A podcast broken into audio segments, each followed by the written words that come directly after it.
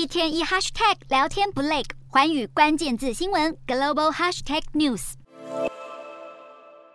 现在痛苦好过未来折磨。联准会主席鲍尔上周在杰克森洞会议一番超英发言，震得市场动荡到这一天。纳斯达克一百指数与标普五百期货下跌至少百分之一，欧洲斯托克五十指数期货则重摔百分之一点七。亚股部分，日经、cospi 跌幅都超过百分之二，其中 cospi 更触及一个月新低。在短短一千三百字演讲中，鲍尔九度提到要稳定物价，暗示下个月再升三码之外，也断言利率将维持在高档。一段时间，受到央行鹰派刺激，美国两年期债券殖利率一度上涨六个基点到百分之三点四六，站上二零零七年十一月以来最高峰。美国十年期公债殖利率也上涨六个基点到百分之三点一零。全球股市好不容易从六月中旬熊市低点反弹，市场本来以为明年可望降息，然而这样的期待已经被鲍尔彻底浇熄。